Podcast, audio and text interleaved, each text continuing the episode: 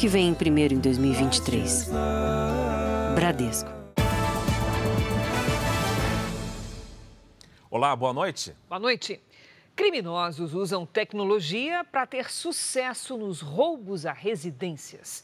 Algumas quadrilhas empregam até drones para descobrir se as casas estão mesmo vazias. Na cidade de São Paulo, houve um aumento de quase 18% nos roubos em comparação com janeiro do ano passado. Com a certeza de que a casa estava segura, uma família de São Paulo viajou tranquila. Mas os vizinhos ficaram de olho e notaram que uma moto passava pela casa várias vezes, simulando uma entrega. A última vez ele estava gritando muito, né? Quer dizer, para poder certificar que não tinha ninguém. E a vizinha se prontificou a, a receber o, o, a, a entrega e ele disse que não poderia entregar porque tinha que receber valores da entrega, né? No fim do dia, cinco homens voltaram em um carro de luxo para mais uma ronda. Mas a invasão só aconteceu na madrugada depois que os criminosos se certificaram de que não tinha ninguém em casa. Um dos portões foi arrombado. Armários e gavetas foram revirados em busca de objetos de valor. Um dos carros da família que estava na garagem seria usado para levar as roupas e produtos eletrônicos. Em 15, 20 minutos que eles ficaram aqui, eles fizeram a limpa na casa inteira. Os criminosos escaparam. Nesse caso, os ladrões confirmaram que a casa estava vazia da maneira tradicional, passando várias vezes por ela. Mas cada vez mais eles usam uma técnica que não chama a atenção dos vizinhos. Grades, alarmes e câmeras. E tudo ainda parece insuficiente não ser o básico para garantir a segurança. Imagina ter toda a sua vida monitorada, a rotina da sua casa, da sua família é quando os criminosos recorrem à tecnologia, ao uso de drones, por exemplo, para ter acesso a informações privilegiadas do alto e planejar a invasão à residência. O que parece coisa de filme tem virado realidade em alguns bairros e também no interior de São Paulo. Quadrilhas têm usado drones para investigar as casas, descobrem se elas estão vazias, quais eletrônicos a família tem, onde estão as câmeras de segurança e, principalmente, como entrar e sair. Quanto mais tecnologia e planejamento ele coloca à frente, ele elimina esse risco de ter ali tanto uh, o bloqueio desse lucro financeiro, é quanto também essa abordagem diretamente à vítima, que não é negócio para ele também. Esse especialista alerta que, mesmo com a tecnologia, uma das medidas de prevenção mais eficientes é uma vizinhança atenta percebem alguma movimentação estranha, um, um, veículo parado, e a suspeita é um 90. Não precisa ter a confirmação de nada. Ele suspeitou, olha, está na dúvida, chama um 90. Os criminosos também têm aplicado mais um golpe envolvendo o Pix. Agora, eles usam a função de agendamento para enganar os comerciantes. Depois que recebem o produto, os golpistas cancelam o pagamento. O dono deste restaurante na Zona Sul de São Paulo foi enganado por um suposto cliente. Ele entregou o pedido e só depois percebeu que o comprovante de pagamento tinha sido adulterado. Era um dia de semana, porém estava vendendo bem, né? Tava correria. E na mesma hora eu parei o serviço lá dentro da cozinha e vim verificar e o dinheiro não tinha caído na conta. Aí a gente mandou mensagem para esse cliente e assim que a gente mandou mensagem ele bloqueou. É difícil um comércio, um restaurante não aceitar o Pix porque o pagamento do cliente cai no mesmo momento da compra.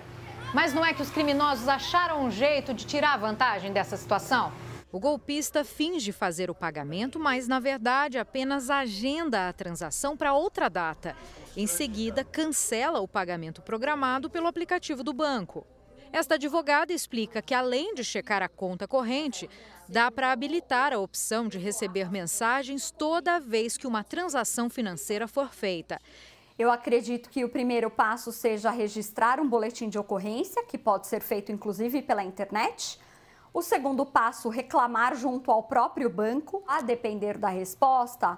A sugestão é que o consumidor faça uma reclamação no site do Banco Central depois do prejuízo, Vitor passou a ficar mais atento e evitou outras três fraudes parecidas. A gente começou a ficar esperto, né? Além de verificar na conta, a gente já percebe na hora que viu o comprovante. Veja agora outras notícias do dia.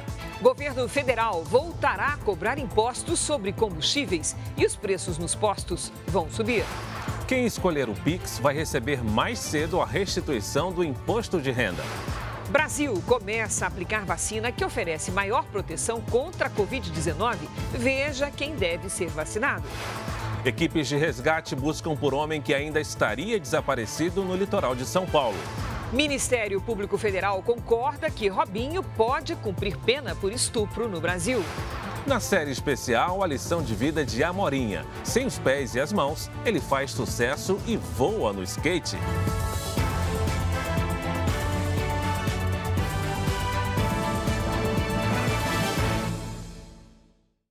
Oferecimento: cartões Bradesco, muito mais benefícios.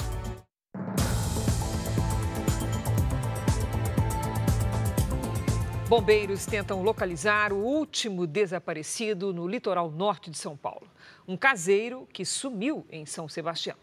Oficialmente, 65 pessoas morreram na tragédia. Mais de 2 mil ainda estão desabrigadas ou desalojadas. Uma câmera de segurança registrou a última imagem de Eliseu Alves Pedro, de 58 anos. Horas antes do temporal, o caseiro chegou a dizer para vizinhos que estava preocupado com a chuva. O pessoal que estava lá em casa, turista, gosta sempre de ver sol, praia, essas coisas. Ele perguntou para ele, mas vai chover mesmo? Vai, vai chover, vai cair um mundo d'água aí. Então eu estou indo embora para casa porque vai chover bastante. Foi isso que ele falou. A casa de Eliseu fica numa das áreas mais isoladas de São Sebastião. Os bombeiros só chegaram ao bairro Baleia Verde oito dias depois do desastre. Na semana passada, alguns salva-vidas e os próprios moradores se embrenharam numa trilha de quase dois quilômetros de muita lama para fazer as buscas. A família de Eliseu tem esperança de que ele tenha conseguido se salvar e esteja apenas incomunicável. Ninguém viu ele depois daquela noite. Aí eu não sei se ele conseguiu sair, se não conseguiu. Durante a tarde, a chuva fez com que os bombeiros deixassem o local por causa do risco de novos desmoronamentos. A partir de agora, máquinas serão usadas para ajudar na remoção da terra durante as buscas por Eliseu. Os bombeiros já sabem que o celular do caseiro está num raio de poucos metros do terreno onde ele morava. Baleia Verde é um bairro vizinho à Vila Saí, a área mais castigada pelo temporal. Por lá, ontem os bombeiros encerraram as buscas depois de localizar o corpo de uma mulher. Até agora, 65 mortes foram confirmadas. Mais de 2.400 pessoas tiveram que sair de casa. Imagens de satélite mostram a destruição causada pelas chuvas. Cicatrizes foram abertas na vegetação, principalmente entre Juqueí e Vila Saí, por causa dos deslizamentos de terra. Em Baleia Verde, ao ver as últimas imagens de Eliseu, o vizinho dele se comoveu. Ele estava sem crédito no celular, não dava para falar com ninguém. Se eu tivesse em casa, tivesse colocado uma recarga para ele, tinha acesso à internet. Quem sabe numa chuva dessa ele até podia ter pedido socorro, alguma coisa, né? Agora vamos falar ao vivo com a repórter Ingrid Gribel, que está em São Sebastião. Olá, Ingrid, boa noite. Como é que está o andamento das buscas? Boa noite, Cris. Boa noite a todos. Os bombeiros pretendem voltar agora com retroescavadeiras para dar continuidade às buscas. Dos 65 mortos aqui em São Sebastião, 57 já foram identificados e liberados para enterro. Entre eles, corpos de 19 crianças. As prioridades aqui em São Sebastião são o socorro às vítimas e o atendimento de desabrigados e desalojados. De acordo com a Secretaria de Estado da Saúde, 28 pessoas procuraram atendimento no Hospital Regional do Litoral Norte. Nove continuam internadas com quadro estável e cinco foram transferidas para outros hospitais aqui da região. Cris, Obrigada, Ingrid. Moradores de São Sebastião tentam recomeçar a vida nove dias depois da tragédia no litoral norte de São Paulo. Além da falta de moradia, muita gente ainda não sabe se vai ter o emprego de volta. No meio da lama, o morador tenta encontrar algo que tenha sobrado da própria casa. O deslizamento também arrastou a casa de Lohane. Não tinha nem um mês que a gente tinha acabado de se mudar. O que, que vocês perderam aqui? A gente perdeu tudo. A lama desceu arrastando tudo que tinha pela frente: árvores, muros, casas. Aqui era uma moradia do lado da outra. Para ter uma ideia do impacto, da força, olha o estado que ficou esse carro. Completamente destruído. E não foi o único. Mesmo as casas que permaneceram de pé estão condenadas pela Defesa Civil. Daniela teve que abandonar o local onde viveu por 23 anos. O deslizamento mudou o curso do rio. Antes, ele corria exatamente por esse ponto onde eu estou. Agora, a água passa pelo meio da casa da família da Daniela. Olha só, dá para ver caindo aqui na frente e ali atrás. Nem o emprego a diarista sabe se ainda tem. Eu não sei, minha patroa foi, foi embora. Foi embora, não sei se ela vai poder voltar para mim continuar trabalhando. Aos 82 anos, seu honorato não perde a esperança de recomeçar. Segura com orgulho o protocolo da segunda via da identidade que foi levada pela chuva. Tem o documento que tem prova de que ele é uma pessoa de bem, né? No Rio de Janeiro, uma enfermeira foi arrastada depois de um acidente de trânsito. Ela estava fazendo imagens do interior do carro que bateu no dela quando o motorista arrancou. Câmeras de segurança flagraram o momento em que ela cai na pista ao conseguir se soltar do veículo. O motorista apresentava sinais de embriaguez. Ele foi preso em flagrante e vai responder pelos crimes de lesão corporal, fuga, omissão de socorro e embriaguez ao volante. A mulher sofreu fraturas nos braços e escoriações pelo corpo. As duas donas da escola Colmeia Mágica e uma funcionária foram condenadas pela Justiça de São Paulo por torturar e maltratar nove crianças entre dezembro de 2021 e março de 2022. As proprietárias do colégio estão presas desde o ano passado e a funcionária responde em liberdade. Todas poderão recorrer da decisão. Uma parte do asfalto cedeu numa rua da zona norte do Rio de Janeiro, impedindo a passagem de veículos. Imensas rachaduras foram formadas na via que está interditada. A prefeitura informou que uma análise está sendo feita para resolver o problema. O Brasil começou hoje uma nova etapa na vacinação contra a Covid-19, com o imunizante bivalente da Pfizer, que protege contra a cepa original do coronavírus e também contra a Omicron. Dona Maria chegou cedo ao posto de saúde e saiu de lá imunizada. A fila foi muito rápida. Em Goiânia, os postos já estão abastecidos com a vacina bivalente. O movimento foi tranquilo no primeiro dia de campanha. A gente que já passa de uma certa idade é mais frágil para pegar essa doença terrível, então tem que vacinar. No Rio de Janeiro, a procura foi grande. O primeiro dia foi reservado para pessoas acima de 85 anos. Todas as vacinas que aparecem eu tomo. Se amanhã aparecer a trivalente, a quadrivalente, eu tomo tudo, tudo tem dúvida nenhuma. Em Porto Alegre, a vacinação começou pelos idosos com mais de 90 anos. Das capitais brasileiras, apenas Belém, no Pará, e Cuiabá, em Mato Grosso, ainda não começaram a aplicar as doses da vacina bivalente. A recomendação do Ministério da Saúde é que a campanha comece pelos idosos acima de 70 anos, além daqueles que vivem em instituições de longa permanência, pacientes com problemas de imunidade, comunidades indígenas, ribeirinhos e quilombolas. Mas estados e municípios têm autonomia para definir o próprio calendário. Por isso, é melhor se informar no posto de saúde mais perto de casa. O imunizante, produzido pela Pfizer, tem a tampa cinza e traz no rótulo que protege contra duas variantes do coronavírus, a cepa original e a Ômicron. Esse momento agora é o momento de se conseguir vacinar mais de 80%, haja visto que é uma vacina que tem um espectro de proteção maior. Seu domício garantiu mais uma dose para o cartão de vacinação. A vacina é uma prevenção muito boa, né? E eu, eu já estou tomando a quinta. Estou garantido. O presidente Lula tomou a vacina bivalente contra a Covid no primeiro dia da campanha. Lula foi vacinado em um posto de saúde do Guará, região administrativa de Brasília, pelo vice-presidente Geraldo Alckmin, que é formado em medicina. O presidente tem 77 anos, faixa de idade contemplada nesta primeira fase. A vacina bivalente foi a quinta dose contra o coronavírus que Lula já recebeu. Pelo amor de Deus, não sejam irresponsáveis. Se tiver vacina, vá lá tomar vacina porque a vacina é a única garantia que você tem de não morrer por falta de responsabilidade. A vacina é uma garantia de vida. Um documento do governo americano fez uma nova avaliação sobre a origem do coronavírus e considera que ele provavelmente vazou de um laboratório da China. Pequim nega essa teoria. O relatório é do Departamento de Energia, que supervisiona os laboratórios do país. O documento considera que o coronavírus tenha saído provavelmente de um laboratório chinês, mas diz que o resultado é considerado de baixa confiança.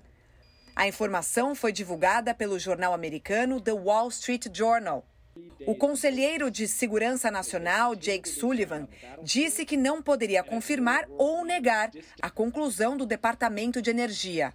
A teoria de que o coronavírus tenha vazado de um laboratório chinês é a mesma que foi divulgada pelo FBI, a Polícia Federal dos Estados Unidos, em 2021. Mas outras quatro agências americanas e um comitê de especialistas já afirmaram que a pandemia foi resultado de uma transmissão natural. Hoje, o governo chinês voltou a negar que o coronavírus tenha escapado de um laboratório. A porta-voz do Ministério de Relações Exteriores da China afirmou que uma equipe de investigação da Organização Mundial da Saúde esteve no país em 2021 e concluiu que era altamente improvável que o vírus tivesse vazado de um laboratório. Já são pelo menos 58 os imigrantes que morreram em um naufrágio na costa sul da Itália. Um homem acusado de tráfico internacional de pessoas acabou preso. Do alto é possível ver o que restou da embarcação de madeira que transportava os imigrantes ilegais. O barco bateu em uma rocha e ficou completamente destruído. A embarcação deixou a cidade turca de Izmir há cerca de quatro dias. O acidente aconteceu próximo à praia de Crotone, na região da Calábria, no sul da Itália. Entre as vítimas estão pessoas que deixaram o Irã, o Paquistão e o Afeganistão para fugir da miséria e da guerra. A maioria dos mortos, mulheres, crianças, incluindo um recém-nascido. Cerca de 80 pessoas foram resgatadas com vida entre elas um homem que foi detido pela polícia suspeito pelo crime de tráfico de pessoas. Para evitar o desembarque de imigrantes, o parlamento italiano aprovou uma lei que exige o retorno imediato de um barco a um porto fora do país após um salvamento. Segundo as organizações que atuam nesses resgates, essa nova medida dificulta o atendimento simultâneo a mais de uma emergência, o que pode aumentar o número de mortes em naufrágios. De acordo com a Organização Internacional para Migrações, Quase 26 mil pessoas morreram tentando chegar à Europa pelo mar Mediterrâneo desde 2014. Só este ano, cerca de 14 mil refugiados desembarcaram na Itália, número quase três vezes maior que no mesmo período do ano passado. Em um dos maiores hospitais da capital paulista, faltam medicamentos e funcionários. Mais de mil servidores foram demitidos nos últimos dias. A crise é tamanha que os pagamentos das rescisões trabalhistas foram parcelados em 10 vezes. A unidade é administrada pela Associação Paulista para Desenvolvimento da Medicina, uma das principais organizações sociais de saúde do país. A associação movimentou em um ano quase 8 bilhões de reais em dinheiro público, um valor altíssimo e que seria suficiente para pagar as contas. Uma luta perdida contra o tempo. Eles não tentaram tratar minha mãe. Esse é o que mais me dói. Aos 68 anos, a mãe de Letícia sofreu um aneurisma cerebral e foi internada no Hospital São Paulo, na capital paulista.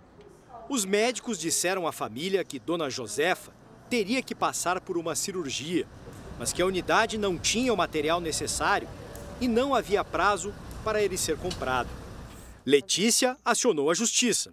Eles nunca falam, é um material para embolização, eu não sei nem o nome. Não falam se foi pedido, se está na fila, se veio.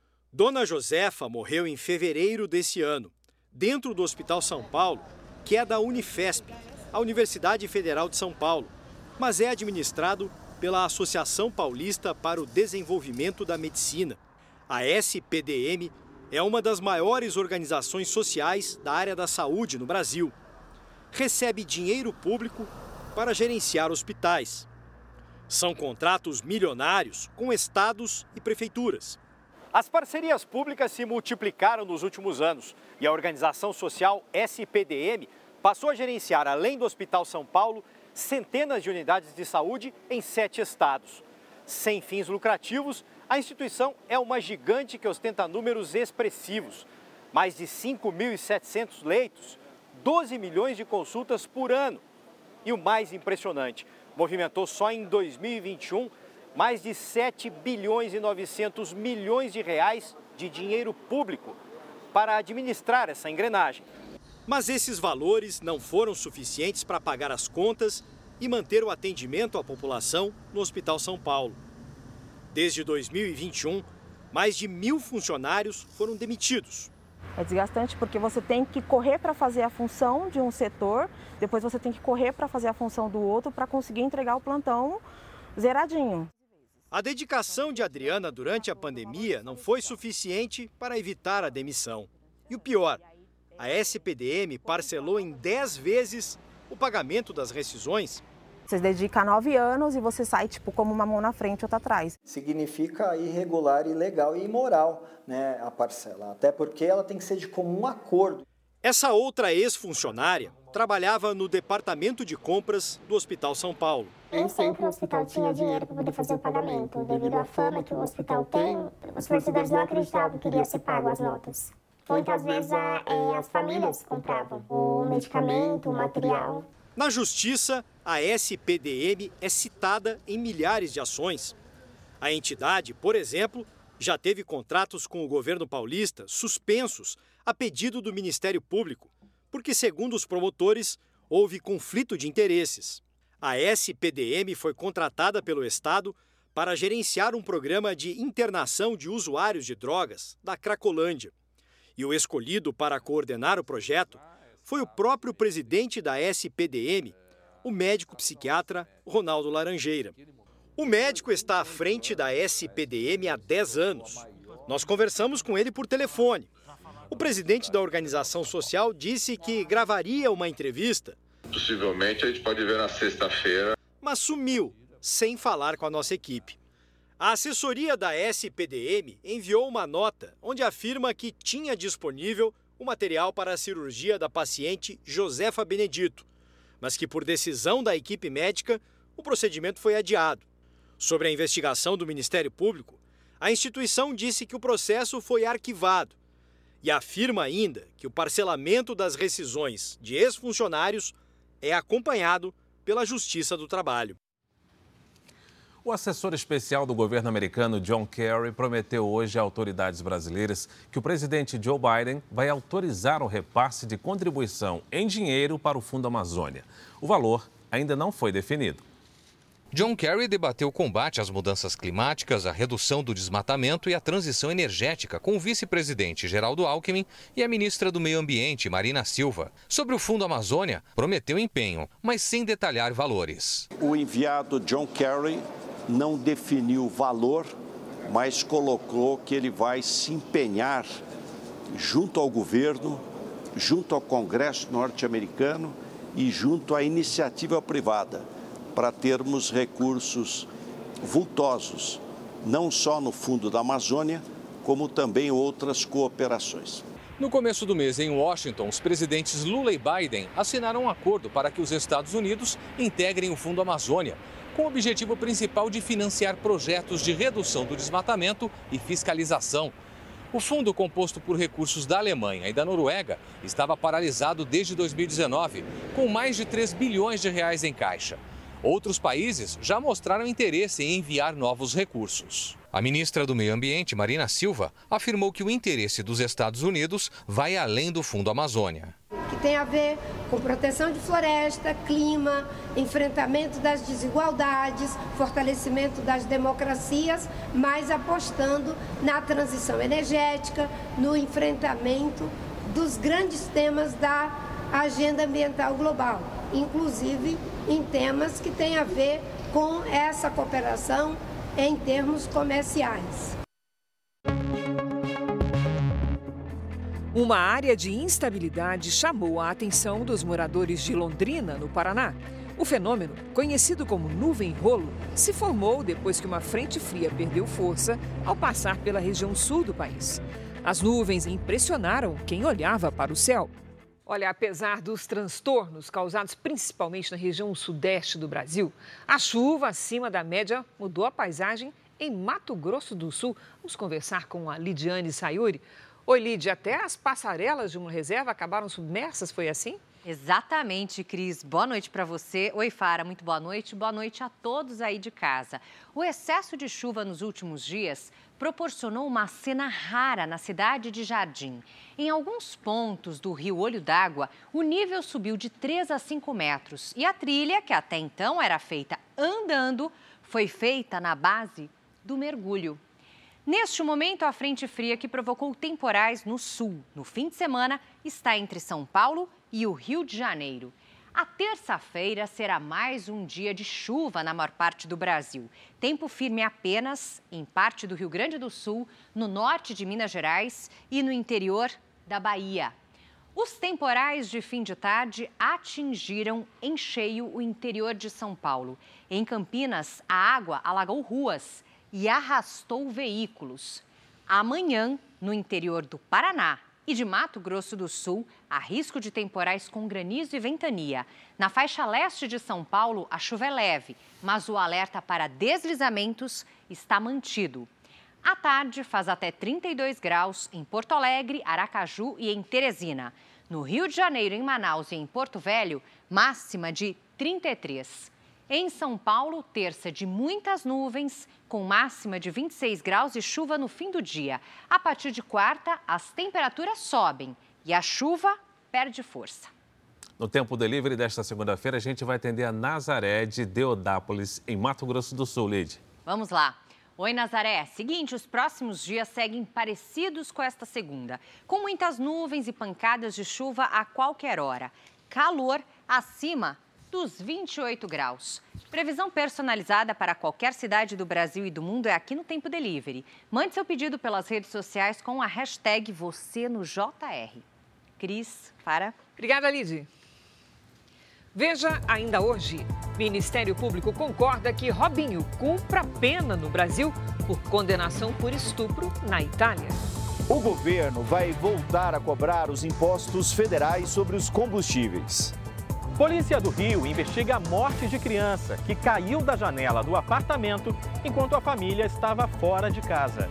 Trabalhadores resgatados em situação semelhante à escravidão chegam à Bahia após 60 horas de viagem.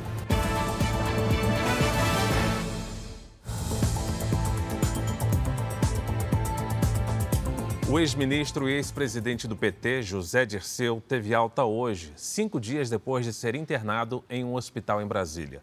Ele foi operado para drenar um hematoma, ou seja, um acúmulo de sangue localizado entre o crânio e o cérebro. Um idoso está internado em estado grave após ser atropelado por um ônibus em São Paulo. Segundo testemunhas, ele e o motorista discutiram antes da vítima descer do veículo. O condutor foi demitido do trabalho e pode responder por tentativa de homicídio. Nesta imagem é possível ver quando uma passageira desembarca. Mas quando Dalci Almeida Canguçu, de 73 anos, vai descer, o motorista fecha a porta. O idoso ainda tenta tirar o braço que fica preso. O veículo acelera, Dalci cai e é atropelado.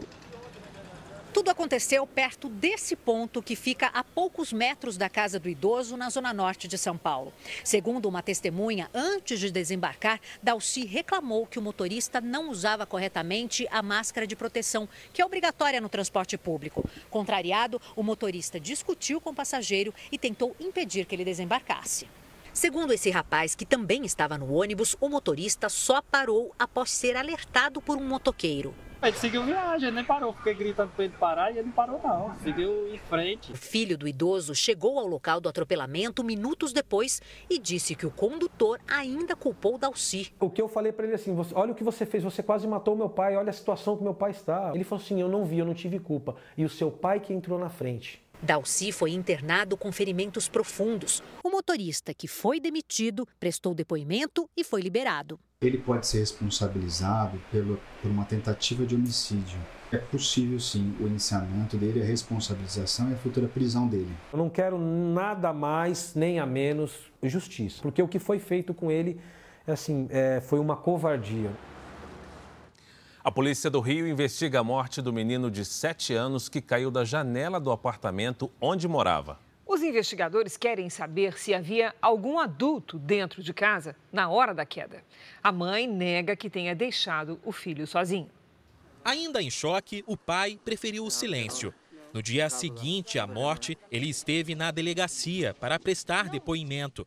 Alain Luiz Silva Ramos Ventura, de 7 anos, morava com a mãe dois irmãos, a avó e o tio neste prédio no Andaraí, na zona norte do Rio. A polícia suspeita que na hora do acidente o menino estava apenas com um irmão de 9 anos. Ontem, Alain caiu da janela do apartamento a uma altura de 20 metros. Eu desci na hora, ele ainda estava vivo, eu tentei reanimar, mas não, não teve como. Em depoimento, a síndica do prédio disse à polícia que a mãe, Jéssica Silva Ramos, tinha o hábito de sair aos finais de semana sem as crianças. Numa rede social, Jéssica negou ter deixado os filhos sozinhos. Ela disse que o único erro foi ter confiado em quem não deveria. O caso está sendo investigado pela polícia como abandono de incapaz com resultado de morte. Os agentes querem saber por que as crianças estavam sem um responsável. Segundo o irmão da vítima, Alain tentou passar do próprio quarto para o da avó pela janela, quando se desequilibrou e caiu. No apartamento não havia tela de proteção, apenas uma grade menor que a janela. Em todo o país, pelo menos 13 crianças e adolescentes de 1 a 14 anos morrem todos os dias em acidentes. As quedas correspondem à maioria dos casos.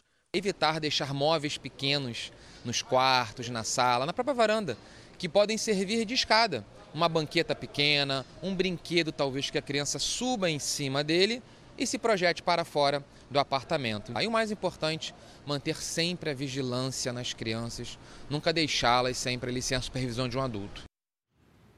Agora há pouco, a mãe de Alan foi à delegacia prestar depoimento. Ela chegou com o rosto coberto e, quando estava entrando no prédio, desmaiou. Ela foi socorrida pelos próprios policiais e permanece na delegacia. Os seguranças de um supermercado em Salvador foram surpreendidos no estacionamento da loja. Imagens de câmeras de segurança gravaram o momento em que criminosos chegam de carro para roubar os funcionários. Em menos de 30 segundos, eles rendem os seguranças para levar as armas e coletes de proteção. Sem serem incomodados, os dois fogem depois do roubo. Até agora, ninguém foi identificado ou preso. Depois de um longo impasse, o governo decidiu retomar a cobrança de impostos federais sobre combustíveis, o que deve provocar um aumento nos preços cobrados nas bombas de todo o país e já a partir desta quarta-feira. Pela manhã, o presidente Lula esteve com os ministros da Fazenda, Fernando Haddad, e da Casa Civil, Rui Costa, e com o presidente da Petrobras, Jean Paul Prats, no Palácio do Planalto. Mas a decisão só veio à tarde, depois de mais uma rodada de reuniões e da ida do principal auxiliar de Fernando Haddad, Gabriel Galípolo, ao Rio de Janeiro para conversar com a diretoria da Petrobras. O anúncio foi feito pelo Ministério da Fazenda a equipe econômica confirmou o fim da desoneração dos impostos federais sobre os combustíveis, mas informou que serão adotadas alíquotas diferentes para a gasolina e o etanol. A intenção do governo é estimular o consumo do etanol, um combustível renovável. Para o diesel, biodiesel, gás de cozinha e gás natural, a isenção dos impostos federais já havia sido prorrogada até o final de 2023. As ações da Petrobras reagiram bem à decisão e subiram 0,69%. O governo prepara duas medidas provisórias. Uma vai definir os impostos federais sobre gasolina e etanol, e a outra sobre gás e diesel. A estimativa do governo ainda é de arrecadar cerca de 28 bilhões de reais com a volta da cobrança de PIS, COFINS e CID sobre os combustíveis, como deseja o ministro da Fazenda. Fernando Haddad conta com esse dinheiro para equilibrar as contas públicas. A decisão sobre os combustíveis dividiu o governo. A equipe econômica que defendia a retomada da cobrança saiu vitoriosa. Integrantes do PT, como a presidente do partido, Gleisi Hoffmann, queriam uma nova prorrogação do benefício, até que fossem feitas mudanças na política de preços da Petrobras. Gleisi chegou a dizer que a cobrança dos impostos seria descumprir uma promessa de campanha de Lula. A preocupação dela é com a imagem do presidente. Caso o imposto voltasse de vez, a gasolina aumentaria 69 centavos e o álcool 24 centavos por litro. Como as alíquotas ainda serão definidas pelo governo, não é possível calcular o valor final do aumento que chegará ao consumidor, mas os preços irão subir. Na Turquia, um novo terremoto causou mais desabamentos de prédios. O tremor de magnitude 5,2 foi no leste do país. Autoridades afirmam que uma pessoa morreu. Na Cisjordânia, colonos israelenses queimaram casas e carros em represália ao assassinato de dois israelenses. O mais novo episódio de violência na região ocorre um dia depois de Israel e Palestina se comprometerem a buscar um acordo de paz. Doze pessoas ficaram feridas na passagem de nove tornados nos Estados Unidos. Oklahoma e Kansas foram os estados mais atingidos. Dezenas de casas ficaram destruídas. O Twitter anunciou a demissão de mais 200 funcionários. Isso é quase 10% da atual força de trabalho da empresa. A rede social já fez vários cortes de funcionários desde que foi comprada por Elon Musk em outubro do ano passado. Daqui a pouco, na série especial, a lição de vida de um jovem que perdeu os pés e as mãos e hoje é campeão de skate. E também, um polonês supera a deficiência física e ganha o prêmio da FIFA de gol mais bonito do ano. E foi de bicicleta. Quem optar pelo Pix na restituição do imposto de renda terá prioridade no pagamento.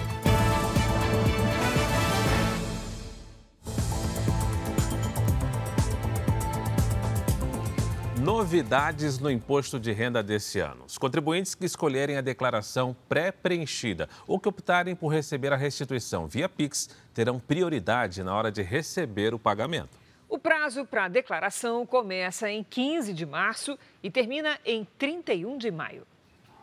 39 milhões e 500 mil brasileiros devem declarar imposto de renda em 2023, segundo a Receita Federal precisam acertar as contas com o Leão quem teve ganhos tributáveis acima de R$ 28.559,70 no ano de 2022.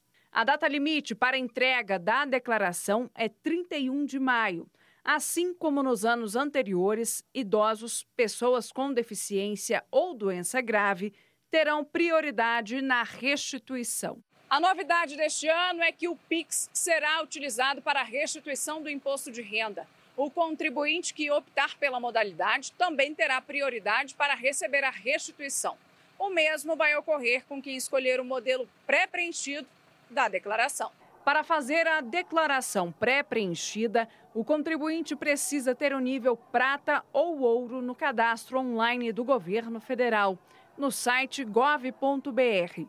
Segundo a Receita Federal, essa modalidade facilita a vida do contribuinte e o trabalho dos contadores. E com isso a gente diminui a possibilidade é, de enganos, diminui, ou pelo menos a gente tem a expectativa da diminuição da incidência de declarações em malha e é isso que a gente quer. O aumento do teto de isenção do imposto de renda dos atuais R$ 1.903,98 para R$ 2.640, anunciado pelo presidente Lula, valerá para as declarações que serão entregues apenas no ano que vem.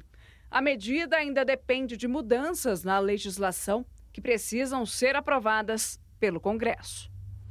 O subprocurador-geral da República, Carlos Frederico Santos, encaminhou ao Supremo manifestação em que defende a manutenção da prisão do ex-ministro da Justiça, Anderson Torres.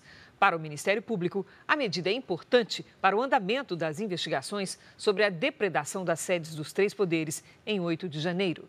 Na ocasião, Anderson Torres era secretário de Segurança Pública do Distrito Federal. Já o ministro do Supremo, Alexandre de Moraes, decidiu que o STF irá julgar militares que eventualmente tenham participado dos atos de 8 de janeiro. Ele também prorrogou a investigação por mais de 90 dias. E o ministro Gilmar Mendes, também do Supremo, deu 10 dias para o presidente do Senado, Rodrigo Pacheco, se manifestar sobre o pedido de instalação de uma CPI sobre o assunto. 37 senadores assinaram o pedido de CPI, 10 a mais que o mínimo necessário. Os trabalhadores baianos que estavam submetidos a trabalho semelhante à escravidão no Rio Grande do Sul chegaram hoje em casa. Depois de 60 horas de viagem, os quatro ônibus de Bento Gonçalves na Serra Gaúcha chegaram à Bahia com 194 dos 207 resgatados. Em Feira de Santana, eles foram direcionados para os municípios de origem no interior do estado e para Salvador. O pessoal preparou toda uma estrutura para a recepção de vocês, para o direcionamento. À tarde, cerca de 50 trabalhadores chegaram à Defensoria Pública na capital baiana, onde se reencontraram com parentes. Os trabalhadores com idades entre 18 e 57 anos estavam no Rio Grande do Sul com a promessa de ganhar 3 mil reais por mês na colheita de uva e abate de frangos. Mas eram submetidos a jornadas exaustivas, não recebiam pelo serviço, eram impedidos de sair do local de trabalho e até agredidos. Os amigos apanharam, foram espancados de choque, barra de ferro, aguentei tudo, mas está tranquilo porque estou aqui, graças a Deus, agradeço a Deus. O caso foi descoberto depois que alguns deles conseguiram fugir e denunciar. A empresa responsável pela contratação é terceirizada, com sede no município baiano de Valente. Assinou termo de ajuste de conduta e pagou 500 reais a cada trabalhador. O restante dos salários deverá ser acertado.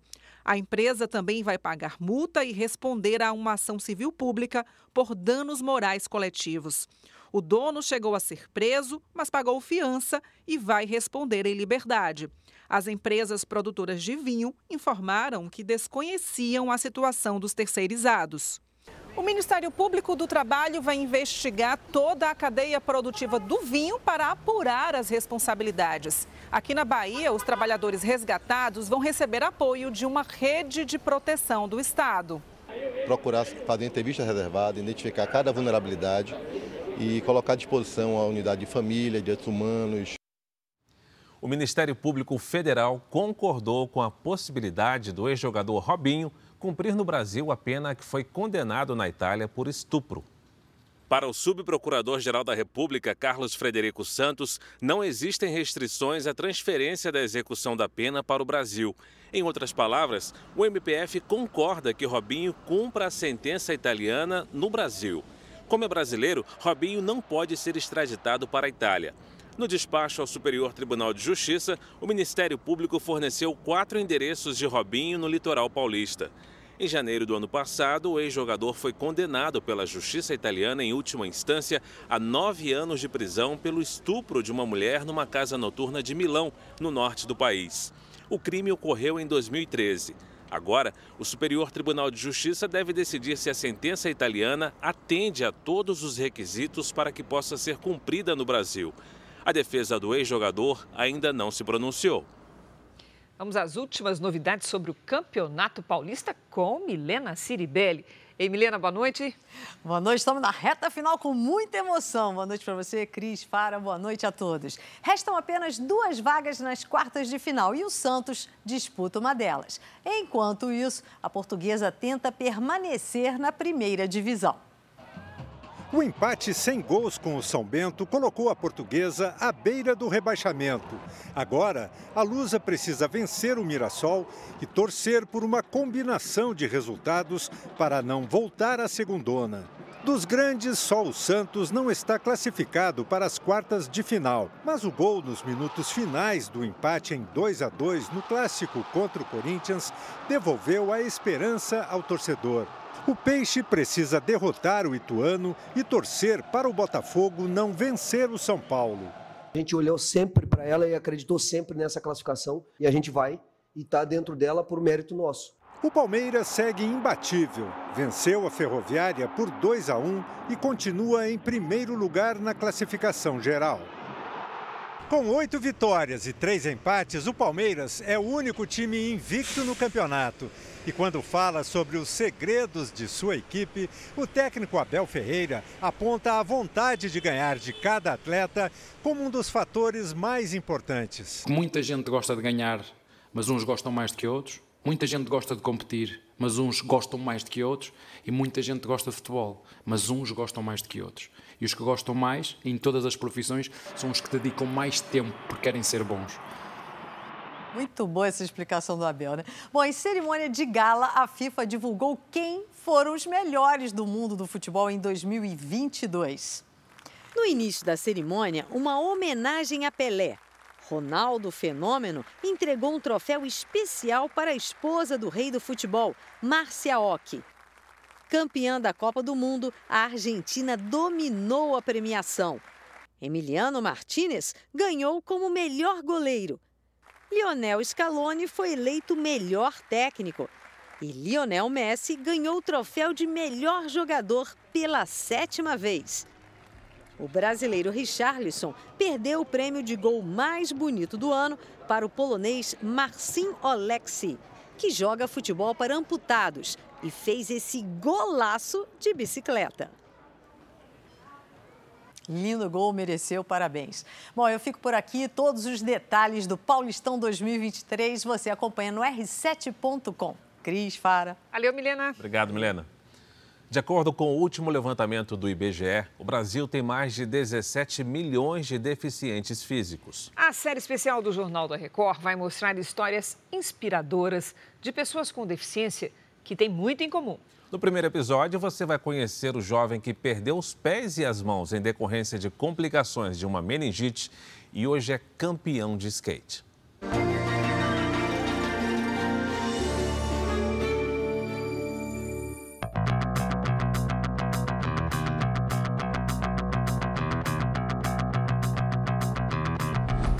cinco corpos não convencionais.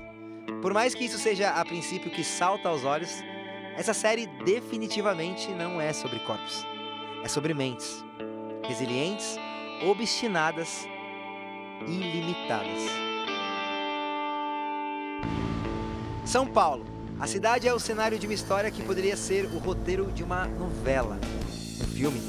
Uma vida com camadas de dor. Por que logo comigo? 7 bilhões de pessoas no mundo e logo comigo assim.